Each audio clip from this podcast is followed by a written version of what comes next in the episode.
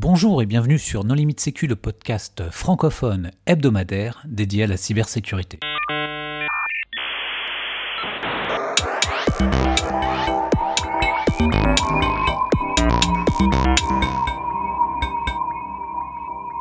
Alors aujourd'hui, c'est le cinquième épisode de notre série consacrée à l'histoire du droit du numérique avec Marc-Antoine Ledieu. Bonjour Marc-Antoine. Bonjour. Pour discuter avec lui, les contributeurs Non Limite Sécu sont Christophe Renard. Bonjour. Jean-Philippe Gaulier. Bonjour. Hervé Schauer. Bonjour. Nicolas Ruff. Bonjour. Et moi-même, Johan Hulot. Alors pour mieux profiter de cette série d'épisodes, nous vous invitons à visualiser en même temps que vous écoutez ce podcast la présentation réalisée par Marc-Antoine spécialement pour No Limites Sécu à l'occasion de cette série. Alors visualiser cette présentation en même temps que vous écoutez le podcast n'est pas absolument nécessaire, mais toutefois nous, vous encourageons à le faire, car d'une part nous sommes convaincus que vraiment vous apprécierez cette euh, présentation, et car d'autre part nous y ferons de nombreuses références.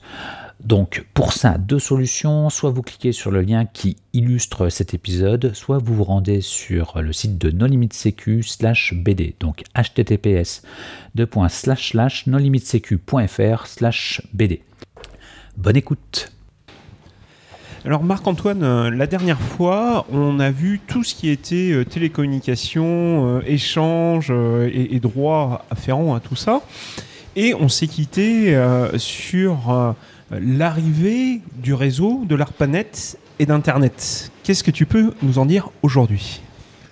Alors, techniquement, je dois dire que j'ai pas très bien compris le système du transfert d'une communication électronique par paquet. Hein.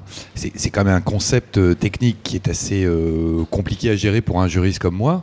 Euh, ce que je sais, c'est qu'à partir de maintenant, on va commencer à parler de droit, et là, je vais pouvoir vous expliquer, à vous, les professionnels de la matière, comment ça marche côté juridique. Mais là, l'arrivée de, de l'ARPANET, moi, ce que j'en ai compris, c'est que pour la première fois, on permettait à des ordinateurs avec des fabricants qui étaient différents, qui avaient des modes de fonctionnement différents, de communiquer entre eux. Et ça, c'était une véritable révolution. Alors qu'on nous raconte aujourd'hui que l'histoire de l'Internet, c'est les Américains qui voulaient que leur site nucléaire, s'il y en a un qui est pulvérisé, euh, eh bien les autres puissent continuer à recevoir. Apparemment, de tout ce que j'ai pu lire depuis, ça n'est pas vrai. La réalité, c'est qu'on avait besoin de faire dialoguer des ordinateurs conçus euh, selon des modalités différentes et qu'il fallait une norme commune. Et que l'embryon de cette norme, ça a été l'ARPANET, puisque ça a été le premier. Là, je lis euh, la slide 132, parce qu'on va essayer de tenir les numéros, surtout moi euh, euh, aujourd'hui. Euh, premier réseau expérimental à transfert de paquets numériques. Voilà, mais au-delà de ça, j'ai compris le concept, je suis bien incapable de l'expliquer. Bah, le concept du transfert de données par paquet, c'est un peu le concept du Lego. Quoi. Si tu veux avoir l'étoile de la mort chez toi, tu mets les pièces dans une boîte, c'est beaucoup plus facile à transporter. Si tu en perds une, tu peux la racheter. Et après, tu reconstruis l'étoile de la mort quand tu as reçu la boîte chez toi. Oui, alors conceptuellement, jusque-là, j'avais compris. C'est après, euh, comment est-ce qu'on arrive à, transférer des messages qu'on, globalement, si j'ai bien compris, on découpe en paquets, qui vont prendre des chemins aléatoires et qu'on va reconstituer quelque part sur un serveur avant son point d'arrivée. Euh, pour moi, c'est magique. Hein. J'en suis là de ma compréhension du système. Euh, donc en fait, les paquets, c'est exactement ce qu'a expliqué Nicolas. tu prends tout tes Lego, mais au moment où tu vas les envoyer, tu les numérotes pour pouvoir euh, ensuite reconstituer à la réception ton envoi. Ok. Rien de plus, rien de moins, et ça nous amène du coup en 73 avec TCP/IP.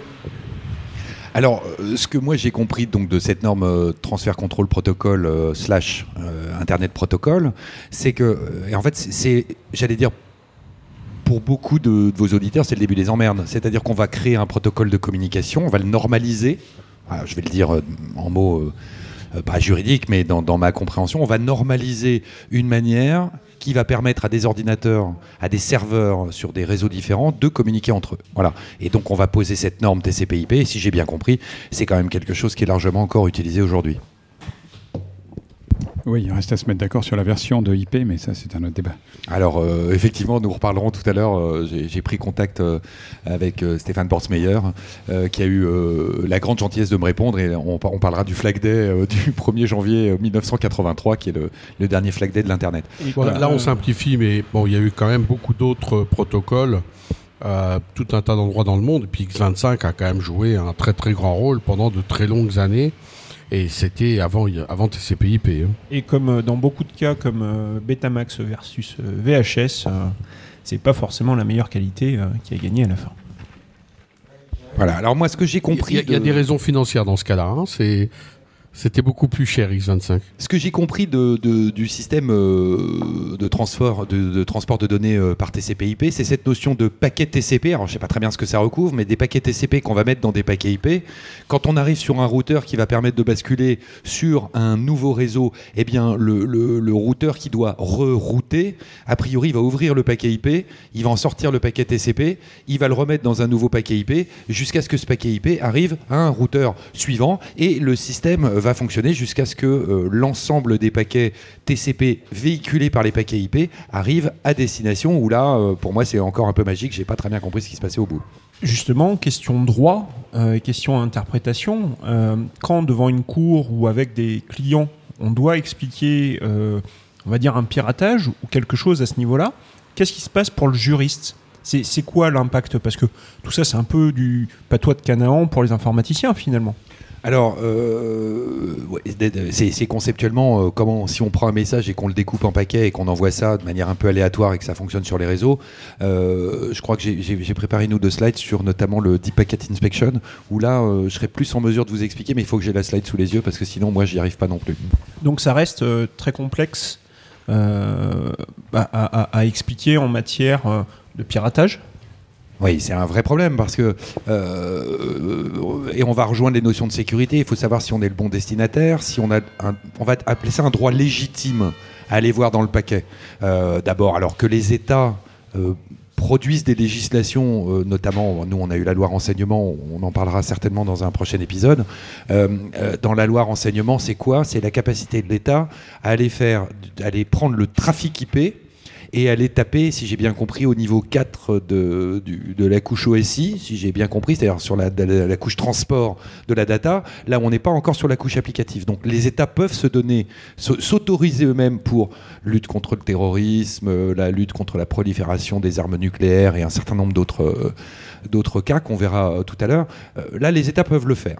Maintenant, on va en revenir, et d'ailleurs c'est intéressant quand j'ai repris euh, la, chronologie qu'on va dérouler, c'est de voir que systématiquement, quand on va attaquer les télécommunications mobiles, euh, numériques, euh, oui, pas analogiques, ça je n'ai pas trouvé, mais dans le numérique, dès qu'on va avoir le GSM, la 2G, comme les opérateurs qui transportent la voix ont toujours été astreints au secret des correspondances, dès l'origine, le protocole 2G, c'est-à-dire vraiment le GSM, le Global System for Mobile, euh, ben, c'était chiffré d'office. Or, ce système n'a jamais été transposé aux, aux communications par voie euh, électronique. Au sens où on est sur les couches euh, bah, TCP/IP, c'est-à-dire vraiment un, transport par paquet. L'industrie des télécoms a réfléchi juridiquement son problème dès le départ en sécurisant euh, les, en principe, j'espère, enfin c'est ce qu'on m'a toujours dit en tout cas, euh, en sécurisant. Oui, comme quoi c'est facile de mentir à un juriste. hein. Mais c'est le Et que le juriste, euh, ben oui, ben oui, il faut faire preuve de beaucoup de discernement et de prudence. Moi, il me semblait justement qu'au niveau de la 2G, c'était pas chiffré et euh, que c'est venu un peu plus tard, justement. Il y avait des mécanismes de chiffrement, la 5.1 et la 5.2, suivant si c'était pour de l'export ou du national. Et euh, la force du chiffrement dépendait si c'était de l'export ou du national. C'était toujours appliqué? Ah bah oui, ça fait partie de la... Ce qui n'était pas systématiquement fait, en fait, c'était le chiffrement entre l'antenne et le cœur de réseau. Et il me semblait que pour des raisons de performance, le chiffrement était optionnel et que les cellules pouvaient euh, ne plus faire de chiffrement quand il y avait trop de clients euh, connectés à la même, euh, à la même BTS. Mais bon, après, j'avoue que j'ai pas lu la norme GSM, elle est un peu épaisse. Je connais pas par cœur les cas limites. Chers auditeurs, n'hésitez pas à nous laisser en commentaire vos avis éclairés sur la question. Je, précise aussi que la norme IP euh, permet de mettre des flags de euh, classification dans les paquets. Donc tu peux euh, mettre un flag qui dit que le bit, ce paquet est top secret et cet autre est secret. Bon, ça n'a jamais été utilisé en pratique, à ma connaissance. Alors si, c'était utilisé. C'est utilisé sur certains réseaux sensibles et gouvernementaux parce qu'il y a des systèmes d'exploitation multiniveaux. Alors pas en France, parce que euh, en France c'est illégal, mais euh, dans, dans le monde anglo-saxon où on fait du multiniveau logiciel, eh bien euh, les flags sur les paquets IP sont utilisés dans les réseaux gouvernementaux pour distinguer le niveau de classification d'un paquet. D'accord, donc c'est Bien avant le Evil Bit. Et ce que j'ai retenu, moi, du, du- système de l'IP, qui, nous, juristes, euh, enfin, euh, pour, pour ceux qui ne comprenaient pas grand-chose, a posé le plus gros problème, c'était cette histoire d'adresse IP. Alors, très curieusement, c'est l'occasion, là, de, l'évoquer. Euh, pour vous, ça posera pas de difficulté. C'est quoi l'adresse IP C'est une manière de dire le, le message va partir de tel point de tel matériel, de tel serveur ok, qui se voit allouer une adresse IP, dynamique, statique, ok. Et le point de destination, c'est aussi une adresse IP. Et très curieusement, euh, pour les juristes, le numéro de téléphone fixe mobile a toujours été considéré comme une donnée à caractère personnel. Ça, ça n'a jamais posé de problème à personne. Mais l'adresse IP, eh ben, pour des raisons historiques et beaucoup marketing, euh, le- certains gros opérateurs euh, mondiaux, euh, assez connus sur le créneau, nous ont toujours fait croire à nous, les juristes, que l'adresse IP, euh, ça identifiait qu'une machine. Non, c'est aussi des- il y a aussi des raisons techniques, c'est-à-dire que derrière une adresse IP, IP il peut y avoir euh, pléthore de personnes. Oui, mais si tu fais une comparaison avec euh, la vie réelle, si je puis dire, si tu prends des immeubles à Paris, il y en a quelques-uns. Moi, j'habite une barre d'immeubles où il y a 700 habitations et on est tous sous la même adresse. Bah, Une Donc, nouvelle euh, fois, si tu fais la, le- la comparaison avec la vie réelle et que tu prends un numéro de téléphone, le numéro de téléphone, il est unique pour chaque personne. Sauf pour un standard. Non, il est unique par foyer. Moi, quand, si Par foyer, oui, par. L'adresse IP, ça va un peu plus loin que le numéro de téléphone aussi, parce que ça serait plutôt comparable à l'adresse sur une enveloppe, dans le sens où l'adresse IP, c'est bon, d'abord c'est un nombre sur 4 octets, une, une adresse IPv4 hein, qui est censée être unique pour une machine sur Internet, mais qui en pratique aujourd'hui est largement partagée. Euh, c'est même difficile sur des nouvelles connexions Internet d'avoir une adresse IP unique parce qu'elles sont devenues rares en IPv4. Mais c'est aussi un chemin pour accéder à la personne. C'est-à-dire comme dans mon adresse, on va dire euh, le nom, prénom, le numéro dans la rue, dans la ville avec un code postal. L'adresse IP contient hiérarchiquement cette information du chemin pour arriver jusqu'à moi. Et donc effectivement, l'adresse IP, elle contient une information technique pure, qui est le cheminement jusqu'au destinataire, bah, dont tous les opérateurs techniques ont besoin euh, de traiter à tous les niveaux. Et donc effectivement, à partir du moment si on considère que c'est une donnée euh, personnelle qui doit faire l'objet de protection, ça va poser des gros problèmes euh, dans tous les traitements, puisque toutes les machines qui doivent ach- acheminer une étape du paquet IP euh, doivent le traiter, elles doivent aussi euh, protéger l'information relative à cet acheminement en cours de route. Enfin, les conséquences sont intéressantes. Mais attends, est-ce que le numéro de téléphone fixe est une donnée personnelle? Oui, absolument. Ah, enfin, ça moi ça qui a toujours la- été considéré comme ça. Il me semble que maintenant, de toute façon, l'adresse IP est une donnée à caractère personnel. Ça dépend des cas. Oui, mais attends, excuse-moi. Non, mais par défaut, elle en est une. Par défaut, elle en est une. Et puis, évidemment, si c'est ta table de routage BGP, bon, bah, tu vas pouvoir montrer au juge que ça ne désigne euh, que des ensembles techniques euh, qui n'ont aucun rapport avec des individus. Qu'est-ce que tu dirais si on imprimait la liste de toutes les adresses IPv4 publiques et qu'en face on mettait un nom et un- une adresse postale et qu'on distribuait ça dans les boîtes aux lettres des gens euh Il y a des gens qui, qui ont fait euh, ce travail. hein. Oui, ça se faisait avec le- les numéros de téléphone, ça s'appelait l'annuaire, très utilisé par la DST. Mais, euh, Non, mais ça, ça euh, pose si la le question du bulletin téléphonique. Voilà, si on le faisait avec l'adresse IPv4 aujourd'hui, euh, les gens crieraient au scandale, alors que ça s'est toujours fait avec l'adresse télé, enfin, avec le numéro de téléphone euh, sans aucun problème. Oui, il y, y a des questions très très intéressantes qui se posent euh, des registres publics, puisque en fait, le, le bo- dans le bottin téléphonique, il fallait demander explicitement à ne pas être inscrit. A une époque, c'était même payant pour être inscrit en liste rouge. Euh, or, euh, aujourd'hui, par défaut, le droit considère, enfin, à ma connaissance, va considérer que l'adresse IP que j'utilise pour me connecter à Internet est une information personnelle protégée, sauf si moi je fais des démarches pour dire allez-y. En, fait, euh, dans, le système de l'adresse IP, tant qu'on est au milieu du processus, qu'on est les, je sais pas moi, les routeurs ou un certain nombre de machines, et qu'on sert à faire transiter le, le paquet, là on s'en fout, on est juste dans l'utilisation d'une métadonnée. Donc ça posera pas de problème. Par contre, si on commence à essayer de stocker euh, le fait que tel foyer ou telle machine, parce qu'aujourd'hui euh, c'est pas une machine par foyer, c'est euh, chacun son ordi, chacun son téléphone, chacun sa tablette, donc je sais pas combien d'adresses IP fixe, statique ou dynamique on, génère ou on manipule, je dirais c'est même pas le problème, mais à partir du moment où on va servir de l'adresse IP euh, très bêtement sur un téléphone portable, quand on consulte le web euh, pour se faire afficher de la publicité ciblée en ligne, on voit bien que là, il y a une adéquation entre la personne qui porte le terminal et le message qu'on est capable d'envoyer sur ce même terminal. C'est en ça que l'adresse IP aujourd'hui incontestablement, est une donnée à caractère personnel. Mais ça, je vous ai préparé une ou deux slides euh, pour faire simple sur ce que peuvent être les données à caractère personnel. Et on a eu d'ailleurs de la jurisprudence de la Cour de justice de l'Union européenne en 2011 et en 2016 qui disent clairement la première, l'adresse IP statique est une donnée à caractère personnel, pointe à la ligne. Et en 2016, on nous a dit que l'adresse IP dynamique était également une donnée à caractère personnel parce qu'on avait cet opérateur qui distribue, lui, via son adresse IP fixe, des adresses IP dynamiques, donc ils vont bien changer lors des sessions, si j'ai à peu près compris comment ça Euh, C'était une jurisprudence qui venait de l'Allemagne. Bloom, il y a eu un, gros stempel euh, très officiel de la CJE. Oui, oui, oui, bien sûr, l'adresse IP dynamique.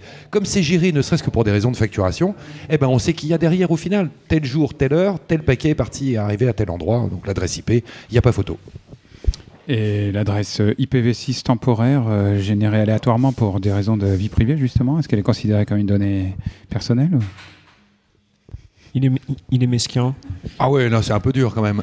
Mais à partir du moment où on va enregistrer quelque part le fait que tel terminal, ce qui est intéressant dans le système de l'IP, que ce soit en, soit en IPv4 ou en IPv6, temporaire ou pas, à partir du moment où il va y avoir un enregistrement qui va permettre de dire c'est tel terminal identifié par d'autres euh, identifiants. Alors il y a entre le numéro IMEI, euh, le numéro IMSI, le numéro identifiant publicitaire chez Les certains, adresses MAC. euh, l'adresse MAC bien sûr, les identifiants, il y en a tenté plus. Ce qui compte, c'est qu'à un moment on cherche quel terminal, quel jour, à quelle heure, à quel endroit. Et si un terminal, au sens vraiment téléphone portable, ordi, euh, tablette, c'est qu'il y a quelqu'un derrière. C'est ça le, côté euh, données personnelles. Je crois qu'on peut se rapprocher éventuellement de ce que la CNIL, un petit peu plus tard, en 78, euh, a, a dé- a mis en place comme définition pour euh, dire ce qu'est une donnée personnelle en parlant d'identification directe ou indirecte Absolument. euh, pour un individu euh, personne physique. Et euh, là, on a la concordance d'une euh, d'une adresse IP avec, alors certes, un foyer, mais il y a quelqu'un qui est derrière ce foyer, il y a, un chef de famille, euh, il y a quelqu'un qui est reconnu pour payer la facture. Donc, s'appuyant là-dessus, on ne peut parler que de données personnelles, euh, sauf si je me fourvoie. Non, non, pas du tout, c'est ça. Je vous ai préparé deux, trois slides pour, pour déballonner et, poser un, principe simple. C'est ça. C'est tout simplement ça. Alors, je peux me fourvoyer, mais il me semble que chez les opérateurs mobiles, euh, il n'y a pas d'adresse IP publique. euh, tous les, tout le trafic passe par des gateways d'opérateurs, non? Donc, euh, vu de l'extérieur, euh, on voit qu'une seule adresse IP. Il n'y a pas de définition dans la loi de public euh, ou euh, privé. À partir du moment où tu sais faire une table de concordance, euh, ça devient une donnée privée. Enfin, une, une donnée personnelle, pardon. Donc, euh, 10001 est une euh, donnée personnelle. À un moment précis, euh, chez, un ora- chez un opérateur donné, vu qu'on saura dire que c'est Nicolas Ruff qui y a derrière, euh, tout à fait. Voilà. Et quand euh, donc euh, dans euh, moi, moi j'étais vraiment très fasciné quand j'ai essayé de comprendre conceptuellement, euh, parce que techniquement, bien sûr, j'en ai pas les compétences, mais ce, ce système de transport de données par TCP/IP, il y a, il y a- il y a le BGP que j'ai découvert il y a pas très longtemps, euh, le Border Gateway Protocol, ça j'ai adoré. Hein. J'ai pas encore tout compris, je pense que c'est vous qui l'expliquerez un peu. Mais il y a un autre truc qui m'a fasciné, c'est le, le système du DNS. C'est-à-dire cette capacité à transformer des euh, 103.2.19.148, je dis bien sûr n'importe quoi, il n'y a, pas de- il y a pas de challenge. hein, je- et je n'ai toujours pas fait de slide avec euh, des 0101 qui se... Cette se machine sera scannée par nos auditeurs. Donc, à l'avenir, utilise des adresses IP supérieures à 256 pour éviter tout. euh, Nous rappelons d'ailleurs au passage qu'un scan non autorisé est illégal. On en discutera euh, ultérieurement parce que je ne suis pas de ce point de vue. Et illégal, ça, dé- ça dépend toujours pour qui. Si c'est pour aujourd'hui, euh, dans, toutes les réglementations, pour des raisons de sécurité des systèmes d'information, c'est euh, autorisation générale de collecte de données à caractère personnel, euh, d'inspection par les opérateurs télécoms, d'inspection par les opérateurs de communication électronique. Donc ça va dépendre maintenant, depuis en fait assez récemment, on y viendra, toutes, les, réglementations sécurité des systèmes d'information accordent systématiquement des dérogations pour aller chercher, identifier, regarder, c'est notamment la LPM 2018 euh, qui s'adapte- s'appliquera depuis le, enfin qui s'applique depuis le 1er janvier 2019. euh, c'est la généralisation des marqueurs techniques pour essayer d'identifier soit les ouvrez les guillemets communications entrant sortantes pour aller euh, trouver qui sont euh, ceux qui rentrent dans les systèmes d'information ou euh, les communications ou les modes opératoires en termes de, cyberattaque pour le dire clairement. Je, pense important quand même de rappeler, là je, peux me tromper, mais qu'un scan n'est absolument pas ni un accès frauduleux, ni un maintien dans un stade. Et donc, euh, qu'à ce niveau-là, tu fais juste que frapper à la porte euh, ou regarder par la fenêtre. Il n'y a, vraiment pas euh, de, de quoi euh, se, battre la, la- la croupe, parce que euh, sinon, les Chinois font ça euh, toute la journée. Et euh, je, je prends un pays euh, ami étranger euh, volontairement. Alors, je pense, pense qu'il y a très largement matière à débat sur savoir ce que c'est qu'un accès frauduleux. Euh, Il y a une très grande différence entre frapper à la porte et euh, abaisser la poignée pour voir si la serrure est fermée, et euh, plus encore de rentrer pour regarder ce qu'il y a dans la cuisine. Sous le terme de scan, on a des choses qui consistent à envoyer un paquet SIN et voir si ça répond, euh, qui sont euh, relativement peu intrusifs. Et puis on a de la récupération de bannières, de l'exploration de vulnérabilités et c'est appelé sous le même nom. Le résultat potentiel sur le système en face est différent. Et très sincèrement, à ma connaissance aujourd'hui, la jurisprudence sur le sujet est suffisamment faible pour que euh, l'incertitude sur l'illégalité de le faire soit très forte. Et il est probable que ce serait jugé non pas euh, au regard de, l'action technique qui a été faite, mais au regard de ses conséquences. Si le scan n'a rien fait, il y a assez peu de chances pour qu'on se fasse condamner. Si le scan a craché un truc, eh, il faut voir. Euh, Enfin, aujourd'hui, on a des services comme Shodan euh, euh, ou Onif, hein, euh, dont c'est le cœur de métier de faire ce genre de scan et de remonter de l'information. Cette information qui est même utilisée pour lancer des alertes et patcher des choses, des systèmes faillibles. Donc, ça serait un contresens de déclarer un scan Oui, et puis y a euh, des comme une attaque. entiers. Enfin, je veux dire, ça- les Américains te font une espèce de note sur ta visibilité cyber sur Internet. Et aujourd'hui, ils récupèrent tout ce qu'ils peuvent au maximum. Et, et visiblement, dans, je ne connais pas encore de pays dans lesquels quelqu'un euh, les a attaqués. Et c'est ce qu'on appelle euh, la notation euh, sécurité informatique, si je ne m'abuse. Euh, loin de moi l'idée de dire que tout ce qui se fait sur Internet est légal. Euh, je souligne juste qu'être le premier à faire la jurisprudence est rarement une situation confortable. Alors effectivement, euh, je vous montrerai tout à l'heure euh, notamment l'arrêt Bluetooth, euh, la décision de la Cour d'appel euh, de 2014, parce que c'est quand même, la- à ma connaissance, la dernière jurisprudence qui a été euh, produite sur euh, une atteinte, euh, c'était un, un main- un accès et ou maintien frauduleux dans un système de traitement automatisé de données. Je vous montrerai. Il y a l'affaire Quitte-toi, euh, bien sûr, mais qui dans- était dans- connue. Très dans ces spécifique. affaires. Les juges, les procureurs, les, enfin, t- tous ces gens-là, ils avaient compris de quoi il s'agissait? Euh, alors, dans l'affaire euh, Bluetooth, euh, oui, ils avaient très très bien compris. Dans l'affaire Kitetoa, que je vous évoquerai tout à l'heure, bah, à un moment, c'est une décision politique de la part des juges. Est-ce que ça mérite sanction ou pas? Ce sont les juges qui sont là pour faire appliquer la loi. Donc, les termes. Les termes de, je, vous montrerai ce que c'est que la loi Godefroy et sa genèse parce que c'est quand même parti d'un article du, Canard enchaîné c'était assez gratiné Euh, les juges ont des textes euh, par lesquels ils sont tenus ils vont questionner, donc les policiers font les enquêtes, les policiers remettent euh, les éléments euh, au juge. Euh, en première instance, ça s'est passé pas mal pour, pour Bluetooth. Bah, en appel, il s'est fait allumer. Mais objectivement, quand on lit la manière dont les textes sont écrits, ça n'était pas une surprise. C'était une conséquence logique de l'esprit de la loi et de son texte. Après, qu'on trouve ça scandaleux ou pas, c'est un débat dans lequel je ne vais pas rentrer moi, mais il est évident qu'aujourd'hui, on a quelques juges qui commencent euh, à savoir ce que c'est que techniquement euh, un accès ou un maintien frauduleux dans un système de traitement automatisé de données. Aujourd'hui, on dirait plutôt système d'information, mais la loi pénale va pas changer tout de suite. Euh, Je vous montrerai la jurisprudence en une slide, ça, ça passe assez bien, on comprend bien ce que ça veut dire. Est-ce qu'on revient au GSM du coup? Ah oui, alors. Euh, moi, j'ai un souvenir gamin. euh, je, suis extrêmement jeune, comme nous tous autour de ce micro. euh, mais 1976, c'est le, le premier système euh, analogique de transmission de la voix. Voilà, c'est 1976, donc c'est pas si vieux que ça. Et moi, je me souviens, gamin, euh, des, des, des monsieur très importants avec des costumes et une cravate qui trimballaient une espèce de valise qui devait peser 25 kilos, euh, de- sur laquelle il y avait un combiné. Et un jour, j'avais écouté euh, Radiocom 2000. Ne quittez, pas. Nous cherchons votre correspondant, plus qu'une demi-heure. Le, le premier système analogique de transmission euh, cellulaire, puisque avant il y avait quand même la radio, euh, la TSF classique, qui était une transmission analogique, et puis la- le téléphone, qui était déjà analogique. Mais, Mais là, effectivement, c'était la première fois qu'on coupait le fil et qu'on faisait du cellulaire, Voilà, adressable du- du par cellulaire. numéro. C'est ça. Oui, parce que la- les cibistes étaient déjà euh, là bien avant l'heure. Donc on est en Ils sont toujours là. 1976 et euh, alors là je, je tiens à, à faire un coup de cœur. J'ai deux amis très proches qui sont euh, Monsieur Diffie et Monsieur Hellman. Là quand même là le jour où j'ai découvert la crypto euh, asymétrique, je me suis dit qu'il fallait que je lise un peu, que je me documente pour essayer de comprendre un peu de quoi ça parlait. Bon apparemment on leur attribue euh, l'invention, je sais pas comment dire, de, la crypto à clé publique.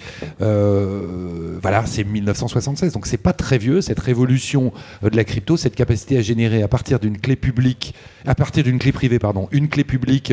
euh, parce que j'ai fait une, conférence aujourd'hui sur, euh, sur la blockchain, donc j'ai essayé d'expliquer à des juristes le concept de chiffrement asymétrique. Ça a été un peu difficile parce que dans la blockchain, il y a plein de, il y a plein de concepts qui sont difficiles à manipuler pour les juristes, mais ça, la clé privée, la clé publique du chiffrement asymétrique, c'est pour moi c'est magnifique. C'est un peu magique aussi d'ailleurs. Alors, alors, c'est la première version publique de la crypto asymétrique, puisqu'apparemment il existerait une version antérieure qui n'a jamais sorti des instances gouvernementales.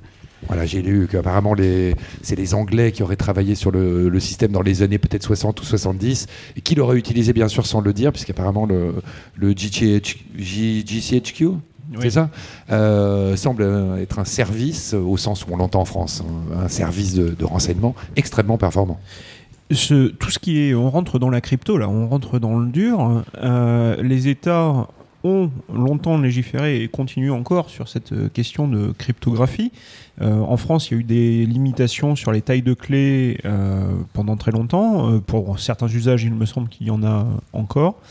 Est-ce que tu peux nous dire des petites choses là-dessus? Alors, je vous le dis, quand on va arriver à la loi, parce que la législation en France sur la crypto, c'est la loi pour la confiance dans l'éco- l'économie numérique. Donc, on est en 2004 et le décret n'arrivera qu'en 2007.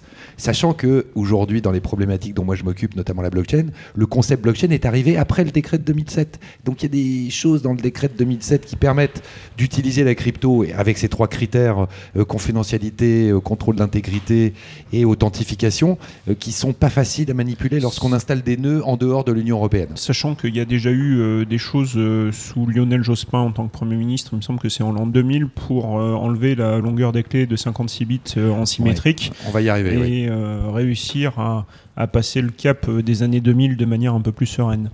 Ouais, Pour revenir juste au point, qu'est-ce que marque l'invention de l'algorithme de Diffie-Hellman C'est aussi le début de recherche sérieuse universitaire sur la cryptographie, parce qu'avant, il n'y avait pas de cryptographe universitaire. Avant, il y avait des mathématiciens, il y avait des gens qui s'amusaient à faire de la cryptographie, et puis il y avait les gouvernementaux euh, qui faisaient la cryptographie, qui était soigneusement protégée par le secret d'État, et ainsi de suite.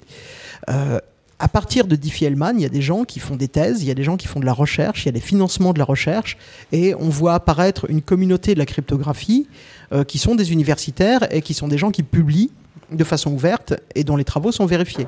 Et c'est un changement radical parce que quand on dit que euh, dans les années 80, la NSA avait peut-être 50 000 euh, mathématiciens travaillant plus ou moins pour eux, à l'époque c'était plus de la moitié des gens travaillant sur le sujet dans le monde entier, probablement les deux tiers. Aujourd'hui, une cinquantaine de milliers de mathématiciens travaillant sur de la cryptographie, c'est probablement un dixième des gens qui font de la cryptographie dans le monde parce que bah, on a toutes les universités qui font des maths qui font de la cryptographie. Sans compter tous ceux qui font de la blockchain. C'est de la crypto? La vraie crypto. Les cryptos. Donc là, euh, si on reprend notre chronologie, donc moi j'ai cité euh, Wikipédia, hein, euh, voilà, attribuer le, concept de cryptographie à clé publique est généralement attribué à Whitfield Diffie et Martin Hellman, voilà mes deux, amis proches que j'ai d'ailleurs fait une slide pour les remercier du concept parce que c'est quand même assez tordu d'arriver à, générer une clé, enfin à créer une clé, une deuxième clé, on chiffre avec l'une, on déchiffre avec l'autre dans un sens ou dans l'autre. Euh, bon, j'ai compris le truc, mais c'est pas, pas si évident. Donc 76, et dans la chronologie que je vous propose de, de poursuivre, eh ben, ça y est, on arrive à un premier texte qui est la loi informatique et liberté. Euh, on est en 1978 en France et euh, l'État en 1974 avait proposé dans sa grande mansuétude, euh, le, gouvernement de l'époque, de croiser le fichier du fisc, je crois, avec le fichier de la Sécu, pour, comme d'habitude, aller détecter euh, ceux qui truandent ou ceux qui font pas. Et il y a une levée de bouclier, et on est arrivé, on est vraiment, le, je crois, euh, cocorico, ça, sent- le camembert et la baguette, on est arrivé à bah, cette loi informatique ou liberté, dans laquelle, bon, les concepts de, de données à caractère personnel qu'on appelait les informations nominatives, mais le concept est absolument similaire, on change juste un peu le terme. Euh, le concept, là, c'était pour protéger d'un fichage massif et systématique que permettait le numérique euh, à l'égard des États. Puisque c'est ça la loi informatique et liberté, qui en 1978 avait le moyen de faire de gros traitements de données à caractère personnel. Il y avait les États Et et, IBM, probablement hein. et IBM, voilà, quelques grandes entreprises éventuellement, Et les Mais- assureurs. Voilà, mais on était quand même sur une population d'entreprises uniquement, euh, dont les, buts de, fichage étaient soit euh, légitimes pour faire du commerce, soit les États pour aller ficher pour des raisons fiscales ou des raisons bien sûr euh, plus policières. hein. Mais on en était là de la menace. C'est une révolution. Et puis quand on lit le texte, c'est même une, anticipation par rapport à ce qui va arriver. Voire, c'est un texte, tu viens de le dire, de protection. Là où on pourrait avoir euh, par la suite des textes un peu plus, voire beaucoup plus répressifs euh, quant à l'usage et aux individus, là on veut vraiment protéger. Euh, quel est l'impact à cette époque-là? Alors, clairement, l'impact en 1978, euh, c'est une loi de principe qui va contraindre l'État, principalement, hein, puisque qui, fait ces traitements massifs de données, comme on le dirait aujourd'hui, ben, il n'y avait pas grand monde. Euh, ce qui est intéressant, en fait, donc, dans cette chronologie, euh, si on est en 78, c'est de voir que alors, j'ai été vérifié dans la, version de l'époque de la loi de 78, la sécurité était prise en compte, puisque si celui qui ne prenait pas toutes précautions utiles afin de préserver la sécurité des informations nominatives et notamment d'empêcher qu'elles ne soient déformées, endommagées ou communiquées à des tiers non autorisés, donc là on commence à rentrer sur des concepts qui, sont parlants, et bien à l'époque c'était 2 millions de francs, 1 à 5 ans de prison et 2 millions de francs de- de- d'amende. Ce qui en 1978 ça représentait un paquet d'oseille. Le seul problème de cette loi, c'est que des sanctions de de de- sur le fondement de la loi 78 pour des problèmes de sécurité, il y en a eu zéro.